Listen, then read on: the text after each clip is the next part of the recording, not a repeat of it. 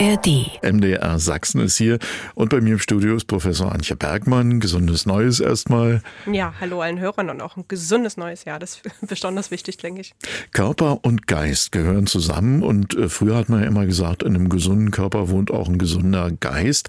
Aber ich kann mir vorstellen, dass für Sie als Ärztin das manchmal gar nicht so einfach ist, bei der Ursachenforschung, bei der Diagnostik, was ja immer vor der Behandlung kommt, äh, nachzuschauen, ist tatsächlich etwas körperlich als Beschwerde vorhanden oder ist es vielleicht psychosomatisch, also dass der Geist da eine Rolle spielt? Wie geht man sowas an, dass man sich da nicht vertut?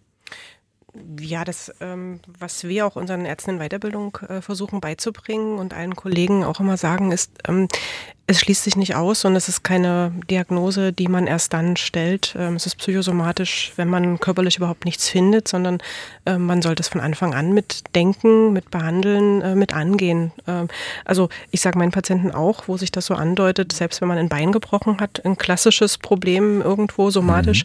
Mhm. Äh, man ist zu Hause, man ist krankgeschrieben, man hat Schmerzen, man wird mürbe, ähm, Kollegen besuchen einen nach einer Woche vielleicht auch nicht mehr so oder fragen, wie es einem geht. das macht auch was mit der Psyche. Also jeder Erkrankung hat äh, diese Anteile und natürlich auch einen sozialen Aspekt. Was ist denn die klassische äh, psychomatische Beschwerde, mit der Sie zu tun haben? Sind es klassische Rückenschmerzen? Das ist ganz, ganz vielfältig. Es gibt nicht die klassische psychosomatische Beschwerde oder das psychosomatische Symptom. Das kann von Schwindel ähm, zu Angst, äh, Panikstörungen äh, bis hin zu Essstörungen gehen, Schlafstörungen. Ähm, also es ist ähm, so vielfältig, dass man das nicht ganz klassisch sagen kann. Wenn man das Symptom hat, dann ist es psychosomatisch. Das macht es schwierig. Ich habe äh, vorher natürlich auch mal so ein bisschen im Internet recherchiert, was man ja als Patient lieber nicht machen sollte, aber war ja jetzt nicht Ihr Patient in dem Moment äh, und bin dort auch auf eingebildete Schmerzen gekommen. Zum Beispiel gehört das auch zu den psychosomatischen Erkrankungen? Ja, das gehört auch dazu. Also klassisch ist beispielsweise ähm, somatoformer ähm, Schmerz im, im, Herzgebiet, wo man denkt, ja. man hat einen Herzinfarkt und viele Patienten, ähm, die tatsächlich in der Kardiologie, also im Herzzentrum oder bei einem anderen Kardiologen landen, ähm, haben auch äh, tatsächlich äh, psychosomatische Beschwerden, einfach ein enge Gefühl, dann baut sich Angst auf und äh, das herauszufinden ist eben eine wichtige ärztliche Aufgabe, weil man natürlich auch vor Überversorgung ähm, schützen muss. Also ein Herzkatheter beispielsweise Weise ist eine ähm, Intervention ein Eingriff, der auch mit Risiken einhergeht. Der muss ganz klar von der Indikation gestellt werden.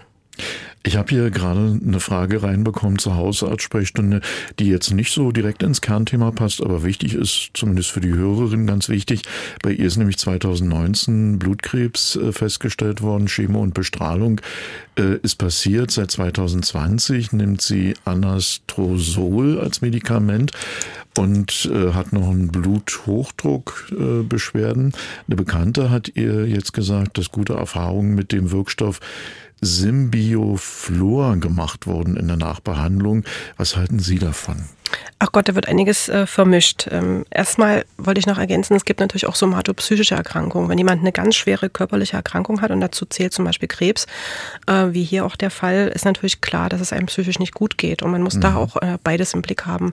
Machen äh, moderne onkologische Therapien, also Krebstherapien immer, dass auch ähm, die Psyche mit ähm, angegangen wird und äh, geguckt wird, ähm, dass man dort äh, ja ähm, wieder Freude am Leben hat und Ressourcen ausschöpft. Ähm, Symbioflor, ähm, das sind Darmbakterien, die man beispielsweise nach einer Antibiotikatherapie geben kann. Ähm, die sind für eine Krebstherapie völlig ungeeignet, würde ich auch mhm. überhaupt nicht empfehlen. Ähm, kann man unter Umständen nehmen, wenn man länger ähm, Durchfall hat oder eben eine Antibiosetherapie hinter sich hat. Aber das bitte in Abstimmung mit dem Hausarzt und äh, gegen Krebs hilft es definitiv nicht. Also eher Warnung. Wir reden über das Zusammenspiel von Körper und Geist. Und wenn wir von psychosomatischen Erkrankungen reden, dann blenden wir natürlich immer die andere Seite aus, dass nämlich eine körperliche Erkrankung auch die Psyche angreifen kann. Das Thema Krebs hatten wir jetzt gerade schon. Gibt es noch andere körperliche Erkrankungen, die uns das äh, auch im Geist spüren lassen? Ja, also beispielsweise ein Patient mit einer rheumatoiden Arthritis, also mit dem klassischen Gelenkräumer, der dauerhaft Schmerzen hat, ähm, einschränkende Medikamente nehmen muss, der hat natürlich Einschränkungen. Es ist nicht jeden Tag fröhlich äh, und ähm, Sonnenschein angesagt, sondern ähm, vielleicht ähm, spielt auch manchmal da eine Depression eine Rolle. Ähm, chronische Schmerzen können mürbe machen. Also jeder, der mhm. Schmerzen hatte, weiß das. Und äh, ein Beispiel vielleicht noch ähm, Darmerkrankungen, diese klassischen entzündlichen Darmerkrankungen wie Colitis ulcerosa Rosa oder Morbus Crohn ähm, beschreiben auch die Patienten, werden nicht selten unter Stress viel, viel schlechter mhm. von der Symptomatik. Das heißt also, dort ist Entspannung und ähm, positiv auf ähm, Seele und auf alles das, was äh, sozusagen im Umfeld auch passiert, einwirken, ist sehr, sehr hilfreich äh, für die Krankheit selber, auch in der Behandlung. Ich klicke mal hier rein. Ich habe gerade eine Frage für Sie bekommen. Äh, da ist eine Hörerin, die sich bei uns gemeldet hat. Sie hat normalen beruflichen Stress, ist also auch berufstätig. Sie ist äh, um die 50 und bei ihr kommen wie sie meint, teilweise ohne besonderen Grund Herzrasenerscheinungen auf. Und dann geht der Atem auch sehr, sehr schnell und es fällt ihr sehr schwer, wieder auch ins normale Atmen zurückzukommen. Sie war damit bei der Hausärztin. Die Hausärztin hat sie auch weiter überwiesen zu zwei verschiedenen Fachärzten. Es ist aber nichts rausgekommen und zweimal ist jetzt auch schon die Bemerkung gefallen, na wenn das nicht mal psychosomatisch ist. Und sie fragt nun, könnte auch sowas von der Psyche herkommen? Das ist ja gut, dass er offen ist für sowas, ähm, weil das kann natürlich sein, dass es Angst und Panik ist und ein Panikanfall mhm. geht mit Herzrasen, Luftnot, ähm, enge Gefühl in der Brust einher, manchmal auch Schwindel und wirklich ähm, ja, Kribbeln in den Händen. Ähm, es ist gut, dass die Hausärztin erstmal Diagnostik gemacht hat. Bei Herzrasen, was plötzlich einsetzt, äh, sollte man natürlich ausschließen. Das sind Rhythmusstörungen, die mhm. gefährlicher sind und eine andere Ursache haben, vielleicht auch äh, im Blut ähm, irgendwas zu sehen ist. Äh, das ist alles erfolgt und es ist gut. Ähm, und dass jetzt schon dran gedacht wird, es kann auch psychosomatisch sein, ähm, ermöglicht ja die Schritte in die nächste Ebene. Das heißt also, was kann ich denn selber dagegen tun? Was kann ich in solchen Anfällen machen, ähm, damit es mir besser geht? Und das wäre vielleicht der nächste Schritt, dann eine Verhaltenstherapie, ähm, um zu lernen, was man in solchen Anfällen, mhm. in solchen Panikanfällen tut. Was, was könnte man da selber tun? Ähm, also erstmal dafür sorgen, dass man ausreichend Ausgleich hat. Bewegung und Sport hilft einem, das Adrenalin, was so überschüssig produziert wird, auch abzubauen. Das heißt also in so einem Anfall auch eher die Laufschuhe anziehen und ähm, ja rausgehen, rennen, äh, sich bewegen, ähm, statt einfach aushalten und äh, im Bett liegen bleiben. Ähm, kleine Dinge, Entspannungsverfahren wie autogenes Training, progressive Muskelrelaxation kann man erlernen. Das ist sehr, sehr hilfreich im Alltag. Und die Verhaltenstherapie ähm, versucht innerhalb dieser Anfälle diesen Teufelskreis, wo man dann ganz schwer rauskommt, alleine aufzuarbeiten. Lässt sich jetzt nicht in ein, zwei Worten beschreiben, aber es ist einfach, dass man die Symptome, die so aufsteigen, versucht zu beeinflussen, damit es gar nicht erst so furchtbar und dramatisch wird. Hier habe ich eine Frage reinbekommen von einem Hörer, der seit einiger Zeit massive Probleme auf Arbeit hat er schreibt hier auch von Mobbing. Ähm, seitdem leidet er an Kopfschmerzen. Zunächst hat er an Zahnschmerzen gedacht, das macht ja auch so einen Schmerz. Äh, da wurde sogar der Kopf beim MRT untersucht, dabei ist auch nichts festgestellt worden. Und er fragt nun, der Termin beim Hausarzt, der ist jetzt noch ein bisschen hin, äh, ob das tatsächlich auch von der Seele kommen kann, wenn er doch so viel Sorgen hat. Auf alle Fälle. Also ähm, Sorgen, äh, Nöte, Stress auf Arbeit, im Beruf ähm, machen alle möglichen Beschwerden, eben auch Kopfschmerzen. Das ähm, ist nicht so ganz selten. Gut ist ja, dass einiges jetzt schon angedacht wurde und parallel eben ähm, die Tür geöffnet wurde, zu sagen, was kann man denn tun, wenn es auf Arbeit sehr stressig ist, wenn Mobbing dahinter steht, ähm, dann ist natürlich die Lösung nicht so ganz einfach. Ne? Ja, also, das denke ich auch, ja. Äh, Arbeitsunfähigkeit nicht hingehen, ja, aber äh, man muss ja irgendwann wieder hin. Ähm, da muss man einfach das Gespräch suchen. Manche größeren ähm, Betriebe haben ja einen äh, Personalrat, an den kann man sich wenden, immer bei solchen Problemen und Unterstützung holen und ähm, ja, das offene Gespräch suchen, was schwer ist. Hier haben wir eine Frage, die nicht direkt äh, körperliche Auswirkungen betrifft, aber äh, hier brennt auch die Seele einer Hörerin, die hat nämlich vor ein paar Jahren einen schweren Autounfall als Beifahrerin miterlebt. Äh, seitdem kann sie nicht mehr ins Auto steigen. Sie verkrampft so sehr und da haben wir dann doch die körperliche mhm. Komponente, dass sie nicht einsteigen kann ins Auto. Sie hat seitdem nicht geschafft, noch einmal mitzufahren.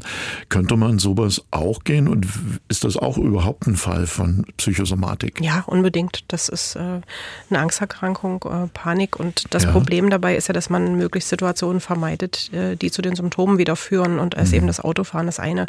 Ähm, ganz viele Patienten beschreiben aber, dass sich das ausweitet eben nicht nur aufs Auto, sondern auf öffentliche Verkehrsmittel, auf alles Mögliche, so. wie man ähm, sich bewegt, äh, dass man dann meidet, ähm, bestimmte Straßen ähm, überhaupt aus dem Haus zu gehen. Und dieses Karussell, ähm, das muss man aufhalten. Also da ist eine ganz gezielte Psychotherapie wichtig, um das anzugehen. Und ähm, einen wieder dahin zu führen, dass man in der Lage ist, das durchzustehen. Also ich denke, es ist wichtig, äh, sich dem zu stellen, zu sagen, ich habe hier ein Problem und das psychotherapeutisch anzugehen. Da gibt es ja. ganz viele Möglichkeiten. In solchen wie diesen Situationen gibt es ja manchmal auch Freunde, die gute Ratschläge mhm. haben. Einer davon wäre zum Beispiel, du, das ist jetzt schon so lange her, jetzt reiß dich doch mal zusammen. Was ist denn von solchen Vorschlägen zu halten? Ja, nicht so sehr viel. Das ist genau wie ein depressiver Patient, der einfach äh, als Ratschlag bekommt, fahr doch mal in Urlaub zusammen, ja. und äh, dann wird alles wieder gut. Nee, so einfach ist es nicht. Ähm, weil ja die Auslöser da sind, ähm, egal ob man hier ist oder woanders ist. Äh, und das Problem, es ist ja, wenn man so einen schweren Autounfall hatte, eine schwere Traumatisierung. Mhm. Und ähm, das immer wieder vor Augen zu haben, ohne das bearbeitet zu haben, ähm, das macht ganz viel und löst ganz viel in den Patienten aus. Deswegen braucht es wirklich eine konsequente ähm, und gute Psychotherapie. Also mit einfach mal reiß dich zusammen ist es nicht getan. Frau Bergmann, was würden Sie der Hörerin jetzt konkret empfehlen? Sie war ja offensichtlich damit noch nicht zum Arzt. Also dem Hausarzt ähm, mitteilen, ja. ähm, Gespräch suchen, eine Überweisung für eine Psychotherapie ähm, äh, ausstellen lassen und dann natürlich eine Psychotherapie suchen. Und das ist nicht ganz einfach. Die Wartezeiten sind unter Umständen selbst in Großstädten wie Dresden und Leipzig ähm, manchmal sechs Monate. Aber es lohnt mhm. sich, ähm, auf dem Platz zu warten und ähm, dort in die Therapie zu gehen. Äh, wie gut ist denn dieser Bereich eigentlich erforscht, Professor Antje Bergmann? Der ist gut erforscht. Also es gibt viele, viele Studien ähm, zu Diagnostik, zu therapeutischen ähm, Vorgehen, äh, was man tun kann. Also das ist, denke ich mal, äh, ein gutes Forschungsgebiet gewesen und wird es auch bleiben. Sehr wichtig. Eine ganz spezielle Frage zu körperlichen äh, Schmerzen und seelischer Verfassung habe ich hier, hat sich eine Hörerin gemeldet, die äh, leidet unter sehr starken Schmerzen beim Geschlechtsverkehr. Ähm, sie hat einen ganz tollen Mann und sie möchte auch gern mit ihm zusammen sein, aber sie leidet unter starken Schmerzen dabei, was wirklich schwierig ist für sie. Sie hat aber in der Jugend mal etwas erlebt, da hat bei einer Klassenfahrt ein Lehrer sie mal anfassen mhm. wollen. Sie hat sich dagegen gewehrt und musste danach äh, in der Schulzeit ganz schön was aushalten. Äh, und sie fragt, Erstmal finde ich das total toll, dass sie sich so öffnet hier mhm. äh, bei uns und sie fragt, äh, ob da ein Zusammenhang sein kann. Ja, auf alle Fälle. Dann hat sie auch schon selber hergestellt und äh, den mhm. ersten Schritt gewagt, drüber zu sprechen hier, ähm, zumindest das mal zu äußern. Ähm, gut ist auch, dass sie aufgehoben ist, dass sie einen verständnisvollen Partner hat, was nicht so selbstverständlich ist, äh, wenn man äh, auf dem Gebiet Probleme hat, ähm, dass der Partner noch zu einem steht. Und der nächste Schritt wäre jetzt tatsächlich, ähm, sich dem am, am ehesten dem Hausarzt, weil er dann eine mhm. Überweisung ähm, stellen kann, zu öffnen und in eine Traumatherapie, die tatsächlich nochmal aufarbeitet, was passiert ist und dass es eben damals war und man hier im Jetzt lebt und die Wahrscheinlichkeit, dass es einem nochmal passiert, sehr gering ist. Also dass man versucht, Strategien auch zu erlernen, mhm ähm, zu entspannen und äh, zu genießen. Und das ist ähm, ein langer Weg, aber das lohnt sich. Wie hoch sind denn die Chancen, dass unsere Hörerin wieder zu einer schönen Sexualität finden kann?